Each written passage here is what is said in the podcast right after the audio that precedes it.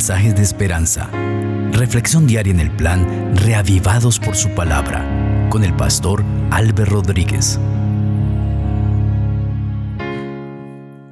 Es un gusto compartir una vez más la palabra del Señor, queridos amigos. Hoy meditaremos en Primera de Corintios el capítulo 12. Vamos a pedir que el Espíritu Santo nos enseñe. Les invito para que juntos oremos. Padre maravilloso, gracias porque el Espíritu Santo, la tercera persona de la deidad, está listo a enseñarnos cuando se trata de estudiar tu palabra. Háblanos, Señor, enséñanos, edifícanos a través de este capítulo. En el nombre maravilloso del Señor Jesucristo. Amén. Así dice el texto bíblico.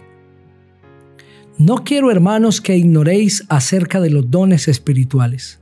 Sabéis que cuando erais gentiles, se os extraviaba llevándoos como se os llevaba a los ídolos mudos. Por tanto, os hago saber que nadie que hable por el Espíritu de Dios, dice de Jesús, sea anatema como tampoco nadie puede exclamar Jesús es el Señor, sino por el Espíritu Santo. Ahora bien, hay diversidad de dones, pero el Espíritu es el mismo. Hay diversidad de ministerios, pero el Señor es el mismo. Y hay diversidad de actividades, pero Dios que hace todas las cosas en todos es el mismo. Pero a cada uno le es dada la manifestación del Espíritu para el bien de todos. A uno es dada por el Espíritu palabra de sabiduría, a otro palabra de conocimiento según el mismo Espíritu, a otro por el mismo Espíritu y a otro dones de sanidad por el mismo Espíritu, a otro fe por el mismo Espíritu, a otro el hacer milagros, a otro profecía, a otro discernimiento de espíritus, a otro diversos géneros de lenguas y a otro interpretación de lenguas. Pero todas estas cosas las hace uno y el mismo espíritu, repartiendo a cada uno en particular como él quiere. Así como el cuerpo es uno y tiene muchos miembros, pero todos los miembros del cuerpo, siendo muchos, son un solo cuerpo, así también Cristo. Porque por un solo espíritu todos fuimos bautizados en un cuerpo, tanto judíos como griegos, tanto esclavos como libres, y a todos se nos dio a beber de un mismo espíritu. Además, el cuerpo no es un solo miembro, sino muchos. Si dijera el pie, como no soy mano, no soy del cuerpo, ¿por eso no sería del cuerpo? Y si dijera la oreja, porque no soy ojo, no soy del cuerpo, por eso no sería del cuerpo. Si todo el cuerpo fuera ojo, ¿dónde estaría el oído?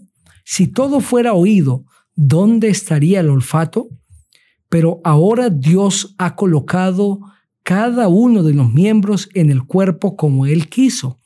Pero si todos fueran un solo miembro, ¿dónde estaría el cuerpo? Pero ahora son muchos los miembros, aunque el cuerpo es uno solo. Ni el ojo puede decir a la mano, no te necesito, ni tampoco la cabeza a los pies, no tengo necesidad de vosotros. Al contrario, los miembros del cuerpo que parecen más débiles son los más necesarios. Y aquellos miembros del cuerpo que nos parecen menos dignos, los vestimos más dignamente y los que en nosotros son menos decorosos se tratan con más decoro, porque los que en nosotros son más decorosos no tienen necesidad. Pero Dios ordenó el cuerpo dando más abundante honor al que menos tenía, para que no haya divisiones en el cuerpo, sino que todos los miembros se preocupen los unos por los otros. De manera que si un miembro padece, todos los miembros se duelen con él, y si un miembro recibe honra, todos los miembros con él se gozan. Vosotros pues sois el cuerpo de Cristo y miembros cada uno en particular. Y aún nos puso Dios en la iglesia primeramente apóstoles, luego profetas, lo tercero maestros, luego los que hacen milagros, después los que sanan, los que ayudan, los que administran, los que tienen don de lenguas. ¿Son todos apóstoles? ¿Son todos profetas? ¿Son todos maestros? ¿Hacen todos milagros? ¿Tienen todos dones de sanidad? ¿Hablan todos lenguas? ¿Interpretan todos? Procurad, sin embargo, los dones mejores. Amén. Ese precioso capítulo describe la verdad acerca de los dones espirituales. Y quiero invitarles a reflexionar en tres ideas principales de ese capítulo. La primera es la unidad de la iglesia, la unidad del cuerpo de Cristo. El cuerpo de Cristo está conformado por los miembros de la iglesia, por cada persona. Y así como un cuerpo humano tiene diferentes miembros, pero todos conforman un solo cuerpo, también los miembros del cuerpo de Cristo, aunque diferentes los unos de los otros, conformamos una sola iglesia, un mismo cuerpo de creyentes, el cuerpo de los salvos, los que harán parte del reino de los cielos. Y cuando digo los salvos, lo digo por fe. No porque al hacer parte de la iglesia ya somos salvos, sino porque estamos ahí con la seguridad que en el Señor Jesucristo seremos salvos.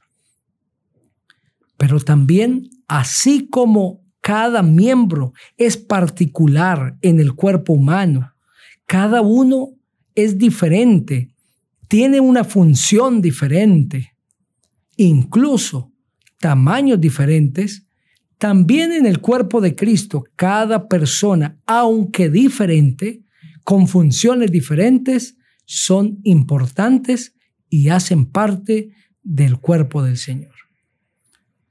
Un miembro no puede decirle a otro, como tú no eres como yo, no te necesito sino que cada uno ha de aceptar que el otro es importante, que es necesario y que aunque es diferente, fue hecho así por el Señor con un propósito especial. De la misma manera, en el cuerpo del Señor, siempre habrán personas tan diferentes que alguien podría pensar que no son necesarias, pero cada una es puesta por un propósito especial. Por el cuerpo, o más bien por la cabeza del cuerpo que es el Señor Jesucristo. Y Él sabe a quién llamar y a quién dar capacidades. Él sabe cómo usar a cada persona.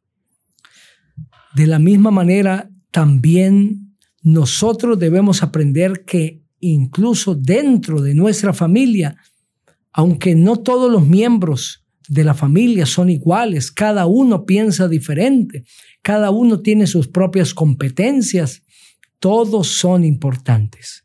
No hay un miembro de nuestra familia que no sea importante, que su presencia no sea trascendente, porque cada uno debe ser especial. Este es el primer mensaje. La unidad en medio de una diversidad de una diversidad de personas, de una diversidad de capacidades, pero que hacen parte de un solo cuerpo. El segundo mensaje central es los dones espirituales. Así como el cuerpo tiene diferentes miembros, muy diferentes los unos de los otros, asimismo Dios entrega dones espirituales de manera particular y cada persona recibe un don, pero no el mismo don, sino que el Espíritu Santo lo entrega como Él desea. Lo importante es que toda persona recibe dones. No hay nadie que se quede sin un don, porque el Espíritu Santo a cada uno le entrega por lo menos un don. Eso dice el versículo 11. A cada uno en particular como Él quiere. No hay un miembro del cuerpo de Cristo que no tenga un don espiritual. Si alguien piensa que no tiene dones es porque no los ha descubierto. Pero cada persona que hace parte del cuerpo de Cristo ha recibido dones espirituales. Y los dones tienen como propósito la dotación del creyente para el cumplimiento de la misión y también el hacerle crecer en la fe para que todos seamos edificados a fin de llegar a la estatura y la plenitud del Señor Jesucristo.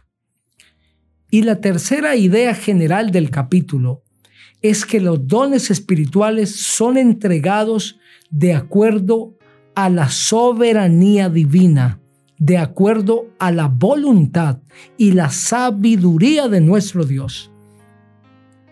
Es el Espíritu Santo el que decide cómo entregar los dones espirituales. Eso dice justamente el versículo 11. Pero todas estas cosas las hace uno y el mismo Espíritu, repartiendo a cada uno en particular como Él quiere. Los dones espirituales no son el fruto de la voluntad del ser humano simplemente. Es el fruto soberano de Dios, de su voluntad soberana. El Señor es el que decide cómo entregar los dones, qué don entregar a cada uno de sus hijos.